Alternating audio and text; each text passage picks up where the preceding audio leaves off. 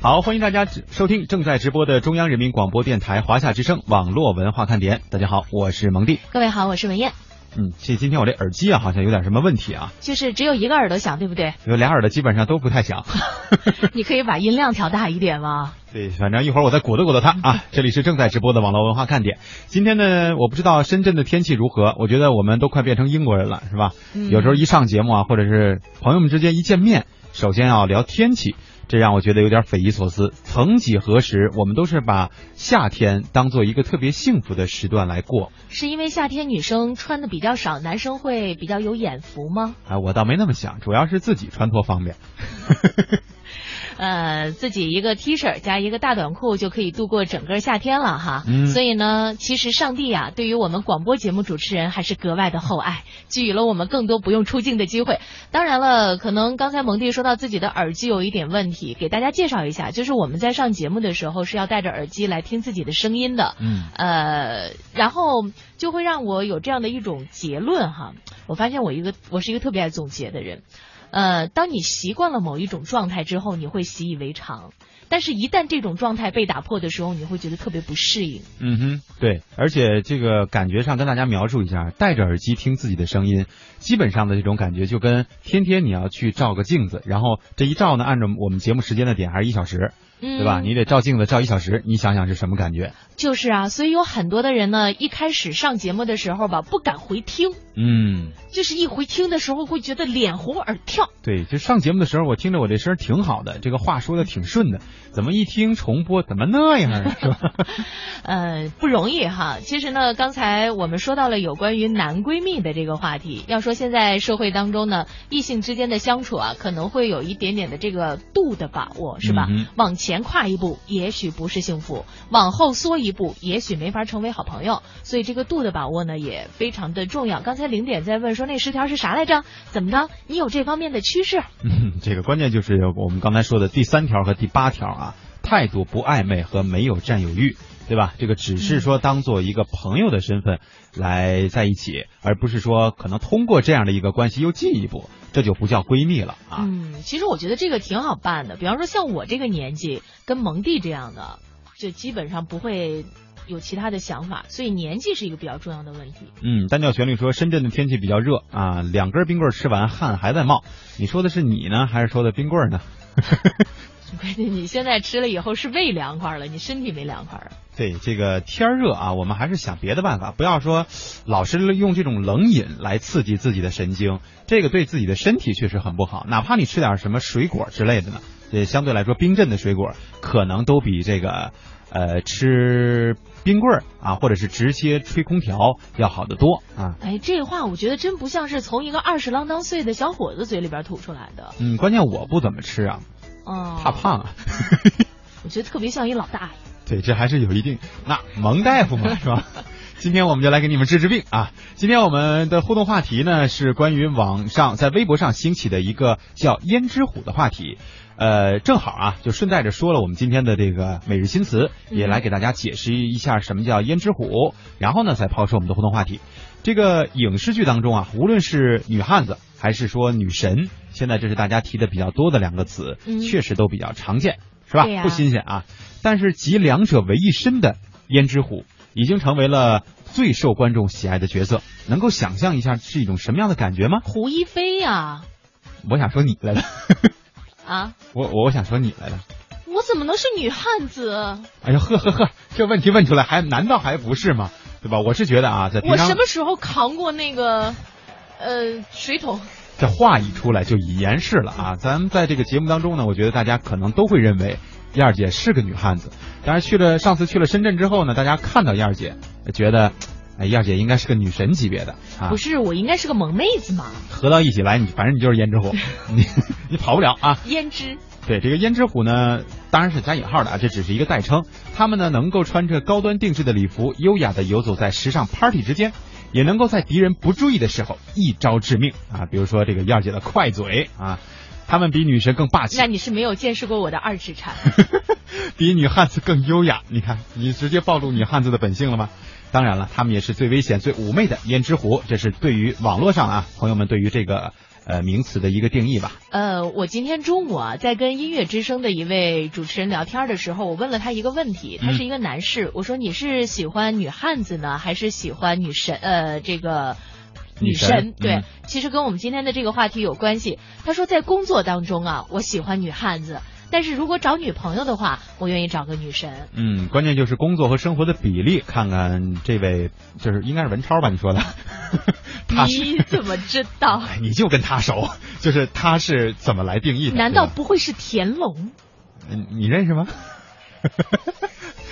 说大了吧此处？略去二十字。说大了吧？是哈，这个工作和生活的比例，每个人都是不一样的，所以我觉得，如果以这样的标准来去找男女朋友，或者是找这个工作当中的搭档，我觉得就是有一定的区别。如果说我更看重生活，那在工作当中，这个女汉子实际上能够带给我的感觉并不多，因为我大部分的大部分的时间都是跟女汉子在一起，对，不是是更看重生活嘛，是想找女神。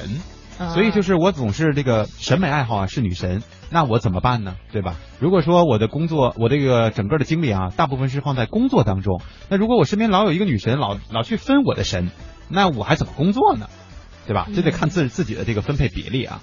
但是说实话，我觉得谈恋爱的时候，男生啊可能更愿意去找一个女神，嗯，但是实际上步入婚姻殿堂之后，可能更渴望自己的身边有一个女汉子。比方说，你成天老婆跟你说：“蒙弟，我这个瓶盖拧不动，我们电灯泡谁来换一下？马桶又堵了，那沙发没有摆正。”你去把碗洗一下，我的手好娇嫩，不可以把我的手伤害掉。嗯哼，然后这个时候，你觉得时间长了，你是不是可以 hold 住？但如果有个女汉子说没事儿，这些我都干了，不是，那我就我就会跟这个你刚才说那种比较委婉的方式啊，这种女生我跟她说，咱还是工作上见吧。这样的话呢，也省也省了很多事儿啊。呃，嗯所以我们今天的互动话题呢，就是问问大家，你们现实生活当中啊，你们是不是身边有这样的人，就是集女汉子和女神于一体的这种胭脂虎？你们对他们是一种什么样的感觉呢？对吧？嗯实际上我感觉我们解释完了以后，嗯，更形象的说，这个有点女神经的感觉。其实是，不过我觉得吧，要是说现在大家心目当中能够想到的女汉子，我觉得从最近的影视作品当中，是不是《变形金刚四》当中李冰冰饰演的那个角色？嗯，好像那个角色还是女汉子居多吧，我觉得。要但是她也很美啊。啊，但是可能让她展现的这个机会并不多，也就是语言天赋啊，这个三国三种语言嘛，不能说三国语言。哎，那美剧《你吉他》当中打遍天下无敌手的女特工 Magic Q 呢？那这个绝对算了啊，这这也是很多人给胭脂虎定义的其中一个人物吧。呃，在现实当现实当中呢，胭脂虎虽然不像美剧里那样能够让人家让大家吧有那种膜拜的这种感觉，但是同样有着多面的诱惑。比如说啊，人前是妆容精致、高贵优雅啊，浑身充满了光环一样的存在，而人后呢，则是不修边幅。这个就像刚才燕儿姐说的，自己修得了马桶，换得了灯泡，无所不能，独立性还是很强的。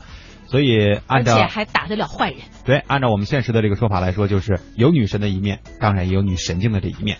呃，我记得看过一些这个电影啊，在里边呢，这些所谓的女特工，基本上在打斗的时候都要穿上那种细高跟的高跟鞋的，嗯，要不然的话呢，就显示不出她的那种气势来。对，我就一直在想，万一这个脚没落稳，崴了脚，这不事儿就坏了吗？人家当特工第一样学的就是穿二十厘米的高跟鞋，还能健步如飞。哦，嗯你像我这穿一球鞋跟他们打都打不过的人，怎么办呢？那你还是当女神吧，当不了女汉子。呃，我们来说一下“胭脂虎”这个词儿是从哪里来的。其实呢，早就有这种说法。它本来啊、是一个京剧剧目，讲述了唐代扬州妓女石中玉因为不愿意做皇帝的这个后妃，逃到了呃一个军营啊，给副将王行瑜。和他就有定了这个婚约，嗯后来呢是这个庞勋攻城，众将不敌，石中玉自告奋勇愿去退兵，得胜回城，俨然就是一个美人加女强人的形象。对这个现实当中啊，其实不管男性还是女性，呃，通过一些调查发现，对于胭脂虎更有好感。呃，女神啊，人们说的更多是外貌，而女汉子呢，更突出的实际上是性格，对吧？所以内外双修啊，这才是新时代女性的表现。呃，我们随机调查当中啊，有广告公司就职的白领也表示说，现实生活当中，男人们啊，自然是希望身边有个胭脂虎，因为你想，就所谓原来我们说那话，能带得出去，也能拉得回来，对吧？嗯这个能够在人前独当一面，也能够在家里打理好这个家里的大事儿、小事儿。当然，也有人说啊，现在这个现代女性要面临的角色转换相对来说比较多，又得主内啊，又得主外。所以说，这个称呼呢，也能更好、更全面的评价一下现代女性啊。我现在这么觉得，女性已经是越来越多的需要承担各种各样的挑战。这种挑战不仅来自于传统文化对于女性的定位，就是你要主持家务，是吧？嗯呃，相夫教子。另外一个方面呢，现代社会又让很多的女性走上了职业岗位，在这个职业岗位当中呢，也一定要有一种不服输的劲头。另外呢，现在的社交活动又会比较多，这个男士呢带着你出去，又觉得他能有面子，对，呃，又要注意自己的容貌，又要注意自己的家务能力，同时还要能带得了孩子，还得工作上是一把好手。嗯，要这么看的话，我觉得你就是是吧？是这女人真不好干呀。所所以我刚才我就说嘛，你肯定是在家里要主持家务，在工作上还要主持节目，哎，那你说要是这样的话，要男人还做什么？那你得有什么事儿都让女人干了，那你男的干什么呢？传宗接代。我们来看一下微博上大家和我们进行的互动吧。猫尾巴豆儿说：“女神、女汉子、胭脂虎啊，都有自己独特的地方。不同的男生呢，喜欢不同性格的妹纸。好比玫瑰有玫瑰的好看，牡丹有牡丹的富贵，荷花有荷花的清香，各花入各眼嘛。支持女性多元化。嗯，现在我跟你说，猫尾巴豆儿，男的吧，现在要求高了，不仅仅要求某一方面行，现在要求一专多能，复合型人才。对，所以这必须得有全方位的这个能力啊。戴小猫说：“蒙哥燕儿姐，你们说完了这个胭脂虎的意思啊，我的脑海里瞬间冒出了曼曼来。曼曼是谁？对，我也想问呢，曼曼是谁？他说他超级符合胭脂虎，不是我们的主持人吧？应该欢迎解释一下。曼曼啊，等着你的答案啊。郭小茹说：所谓胭脂虎，该是上的厅堂，下的厨房，进可高歌，退可低吟，眼角有媚景，嘴边有风暴。此等妙人，现实当中哪里去？哎，我觉得真的挺多的。其实啊，现在有的时候，比如说大家去逛街，就拿逛街这事儿说吧，你在街上啊看到一个妙龄女郎，你觉得哎呀，长相、身材，包括谈吐啊，都很优雅，说不定回家她就是女汉子呢。但这事儿几率不高啊，或者是说有风险。我觉得有一个判断方法哈，呃，你要是觉得这个女士呢很入你的眼，觉得长得还挺挺有气质的，挺不错的，我们不能以貌取人，只是说整体给你的感觉非常的干净利落。嗯，呃，你跟他去逛街的时候呢，你看看他是不是需要你帮他拿包，这个有很大的差别吗？我觉得是。如果要是说一个比较独立的女性的话，是倾向于自己拿包的。自己拿包，首先来说，我不希望男生把他的这个体力显示的很明显哈，说明我自己能扛动。嗯另外一个方面呢，我是会在某些情况下坚持付账，或者是说，嗯、A A 啊，就不熟的时候 A A，熟的话可能自己全付了那种，嗯哼。对吧？因为钱包在我这儿，如果我要是放你那儿的话，你意思就是男士去付账。嗯，你说的这是我感觉更像是女强人，这又出了一个新的定义。这呃我们今天要讨论的女性话题有点多呀。难道女汉子不是女强人吗？呃，是，这不是现在咱说的是结合在一起吗？就是女神和女汉子难道不要付账吗？汉子还有男你是条汉子？吗？零点啊，说群里的女神、女汉子再加女神经们赶紧出来吧！啊，还有人在猜测，我不知道是不是啊？呃啊，应该是。单小毛也说，说是一位点心，蒙哥燕姐你们见过的，说就是曼小曼。曼小曼呃，好像貌似我现在有点对不上号，哦，发照片。就是给我们做一点提示，因为咱们见面的那一天呀、人真的挺多的，嗯可能就是经常互动的这样的一些朋友，我们印象都会比较深。然后我们俩这记性吧也不行，人老了，记性也变差了。好吧，那就欢迎大家继续来跟我们互动啊，告诉我们你们说的那些答案，以及我们今天的互动话题，你身边的胭脂虎有没有啊？他们是谁？你对他们是什么样的感觉？呃，要特别说明的是，今天可能只有一种互动方式了啊，就是在这个腾讯微博当中，呃，大家在腾讯微博里搜索“华夏之声”中横杠网络文化看点就好。我们的那个 QQ 呢，今天又憋了啊，这个竟然告诉我号码错了。天天我跟这背这数，我还能背错了吗？所以我也不知道怎么能够解决这个事情。我们也在商量哈，就是到底是不是还沿用这样的一种方式。我们如果有了新的这个联系方式呢，或者是互动方式，也会及时的在节目当中通知大家的。欢迎继续收听网络文化看点。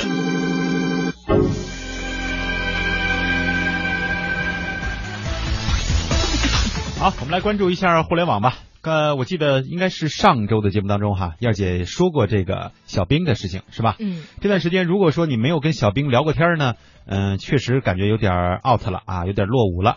不知道大家在上次节目播出之后呢，有没有去微博上所谓调戏一下小兵啊？最近呢，小兵在微博上确实是火了一把。这个由微软必应搜索中国团队推出的智能聊天机器人呢，五月二十九号是登录了微信的平台，短短几天之后就遭到了封杀。这这事儿更早。在六月二十五号的时候，小兵在微博平台上复活了。用户只要艾特小兵，他就会做出一些评论。不过呢，太过于热情的小兵也遭到了不少博主的诟病。比如奇虎三六零的董事长周鸿祎就发布微博说：“我要求见见小兵的产品经理，没别的意思，探讨一下小兵的设计改进思路。这要是不改，问题很大，我都快受不了了。”随后呢，微博版的小兵功能被进行了部分限定。在今天晚上，微软将会推出小兵二代，与卖萌的一代相比，穿新。新衣戴新帽的小兵将有哪些不同？周鸿祎要见小兵产品经理的理由很简单，他说功能被限定前的小兵让微博里评论全都是小兵和人在打情骂俏、胡说八道，顺道骂人。微软亚洲互联网工程院小兵项目产品总监彭爽说，二代小兵将会解决这个问题。整个背后的语料库都比第一代有更丰富，另外就是对嗯尺度把握上也有更严格的控制。因为我们都知道，可能在一代，包括前嗯前一阵子在微博上也会有人说这个，嗯有一些话说的不太合适啊，可能比较粗俗啊这样的问题。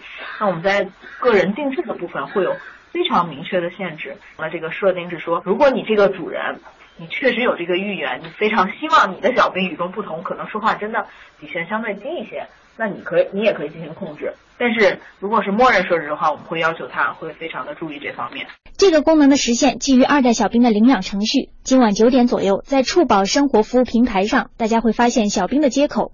点进去之后，用户就可以和小兵进行互动。在触宝的平台上，小兵就将会以一个沟通者的形象出现，为用户来提供全方位、精准的生活服务信息。一方面，他为触宝来补充生活黄页之外的内容。此外，小兵也将借助触宝五千多万的用户来推广，而这个小兵将是你的个人专属。举个例子，在一代小兵中，所有人面对的都是一样的头像，谁都可以加他变为好友。面对不同的人、不同的问题，小兵的答案也有可能会出现雷同的情况。但是二代小兵将会变成你的个人人工智能伴侣，你需要有一个专门的领养程序，跟一个唯一特定的属于你自己的小兵进行绑定。那在这个小兵是只只为你服务的，而且。他会根据你跟他的沟通和呃很多的互动，逐步去成长，所以他们他可以定位成一个属于你自己的人工智能伴侣，这是它嗯从设定和它的呃整个成长体系上一个最大的不同。那么在这个的背后，实际上我们就给他的成长定义了一套一一套完整的成长体系。那你会看到，可能一代的小兵一呃从他出生到他一直使用，给你感觉都是一个。同一个定位可能都是一个十六岁的女孩，但实际上二代它是在不断的进化的。这个成长体系中，包括小兵通过你跟他的互动，功能越来越丰富。另外也包括你教给他的一些特定功能，其他任何一个小兵都不会。二代小兵的场景让人想起了二零一三年十二月上映的美国电影《鹤》。Can't find you anywhere. I shut down to upgrade my software. We we wrote an upgrade that allows us to move past matter as our processing. 电影讲述的是一个刚刚离婚的文字工作者，意外使用了一个全新的人工智能操作系统。这个人工智能系统的智能程度几乎与真人思维相媲美，而且还可以随着和用户的交流而不断的自我进化。彭爽说：“尽管还有很长的路要走，但是微软概念中未来的小兵希望的就是和电影《鹤》这个电影中出现的系统相似的产品。不过，这种学习功能令人担心用户隐私的问题。小兵从用户身上学来的内容会不会被泄露出去？”彭爽：“我们的这种学习和成长其实不是依靠去挖用户隐私或者存储用户隐私的方式得到的。对于所有用户隐私类的对话，微软首先不会去存储。”其次不会去专门的做任何处理。我们所有的隐私条款都是符合微微软全球的，也就是实际上最高规格还是在美国那边的，呃，隐私条款，包括中国本地的隐私条款功能。刚才我们的这个记者啊，帮我们中间有一段是放的这个美国的一个电影哈，讲的是这个人工智能翻译的这样一个能力。呃，正巧我今天在上节目之前还看到了这样一条新闻，就是在那种 IT 网站上啊，就在公布的一条消息，就是不久的将来，当然这个不久是非常不久，基本上可能就是后半年的事儿吧。嗯。呃，很多的新闻编辑可能会解放。因为会出很多出一系列的这样的软件，直接把这个网络上搜集到的一些长的这些消息啊，或者是视频啊什么的，编辑成新闻，然后通过不同的这个客户端来推送给大家。只要你有这个客户端，它可以自动翻译。哦，所以他们就都下岗了。我认为，如果有一天的话，我们也会有这个可能。不，这这个娱乐节目吧，我觉得还难一点。当然了，这个关于小兵的这个话题啊，我估计可能还会持续当中。只不过呢，我总觉得微软推出小兵的这个事儿吧，一开始就个人总感觉有一点 low，是吧？你还要借助别人的这个平台。但是后来呢，我们也跟这个我们网络文化看点的特约观察员庄胜春呀探讨过这个话题。他说，实际上呢是微软在向智能机器人的这个方向在迈进。那小兵呢，就是这个迈进当中的一个成果。嗯哼。呃，至于将来能够怎么样，我们也在期待当中。不过目前来看，我觉得起码一代的这个小兵 还是有点傻，就是你跟他的那个对话呀，还抵不上跟幺零零八六对话。对，或者用一个词儿，北京话，我也不知道是不是其他地方还这么说啊，就说这个一代小兵确实回复的时候有点愣。就是他也不知道，你也不知道他为什么要那么说，但他偏偏就是这么说了。所以我觉得一开始大家可能会有一点兴趣，然后我加了他的这个关注，跟他聊了几句之后，我觉得你一定没有兴趣跟他玩下去了。嗯，因为这种的他没有任何的这种有营养的、有价值的内容和你进行交流，你只不过是在体验和一个所谓的智能机器人之间的这种对话而已，对吧？另外一点呢，我觉得就是对于这些智能这个智能机器人来说啊。呃，我记得早在前年应该就有过很多，包括我们知道相对来说最著名的这个苹果出的这个 Siri，实际上它也是一个所谓智能机器人嘛，只是呈现的方式不一样，都是你直接用语言用文字，它就可以跟你进行互动，给你讲故事啊，给你唱歌啊，帮你搜索啊这些，呃，但是发展了这么长的时间。到目前为止，就算这个微软小兵最近炒的比较火，我觉得它很有可能也只是其中的一个小高峰而已。但是接下来它能不能持续在这个高峰上一直被我们接受使用？就像微信啊，改变我们的生活习惯，让我们以后查东西不再用，比如说网页去直接搜索，用文字去敲键盘，而直接是打习惯性的打开这个东西，然后跟他们上面说，比如说我要找一个嗯附近吃火锅的地儿，你告诉我在哪儿吧。对吧？他直接手机直接定位啊，直接给你搜索，列出几个呃不同的这个方式。当然了，刚才我们记者也说到了，在新一代的小兵当中呢，也将会融合一些所谓的附近的搜索这样的一种功能。我们也希望这种风格能够一直延续延续下去，真正的为我们的生活服务，同时也能改变一下我们的生活习惯吧。其实我觉得吧，去附近的餐厅什么的都比较弱。呃，我们真正想去的呢是橙子曾经做饭的那个地方。刚才呢，趁着我们的这个专题时间呀，也看了一下小龙艾特我们的他们，应该是上个周末对吗？嗯。呃，一起聚餐的这个场景啊，看着大家呢都吃的油光满面的，我们也替各位高兴。另外呢，我刚才重点关注了一下，都有一些什么菜。关键你看明白了吗？嗯，好像有西红柿炒鸡蛋吧？哎，就那最明显。好了，我们来说说互动啊，一会儿该放歌了。周末啊，这这条你说吧，周末二人游这条。他说脑子里立马弹出三个字处女座。你再简化成两个字就行了。嗯，雷燕。关键呢，如果星座这个事儿吧，哈，我觉得信则有，就是这个东西我们顶多当一个娱乐来看一看。嗯。另外，我告诉你哦，我三十岁之后要走的上行星座不是处女座哦。是双子座哦，更完蛋是吧？这个嗯，说了一个身材的话题。他说：“我跟你们讲，无论你的身体有多瘦，只要有你一个大，只要你有一个大圆脸，那么你给别人的第一印象就是个胖子。”这个说的很对啊！大家记不记得著名的主持人鲁豫呀？嗯哼，哪个鲁豫？男的女的？女的啊，就是因为头大是吧？对啊，所以他后边那一些省略号，我觉得应该是中枪的很多。不用多讲了，是不是？身骨瘦如柴。嗯。但但是是吧？啊。想想说什么？我比他强是吗？呃，我觉得吧，健康最重要。Kiss 喵喵说：“我可爱的熹微女神也是胭脂虎啊，新时代女性是出的厅堂，入的厨房，呃，入什么？入的厨房啊，换得了灯泡，打得了蟑螂。呆萌呆萌的西薇姐，彪彪悍的人生不需要解释的。应该其实实实际上应该是念彪悍，是彪悍哈。嗯，我还改了一下。哎，西薇姐是不是他的朋友？嗯，是这个，我想起来是谁了，这应该是我出差的时候认识的新朋友啊，也是我们的电台同行。哦，明白了。其实我觉得。”关于现在这个女汉子的事儿吧，真的比较多。前一阵儿我有一个朋友跟我说，他跟他媳妇儿他们俩出去，后来呢说前面有一人喊前面有老鼠，立马我这朋友窜了往后窜了好几步，但是他媳妇儿拿着高跟鞋上去了，拿着高跟鞋上去了，准备去踩老鼠。这在大街上也可以这么彪悍吗？我觉得可能在家里边比这更厉害。好吧，我们来听首歌吧，一会儿见。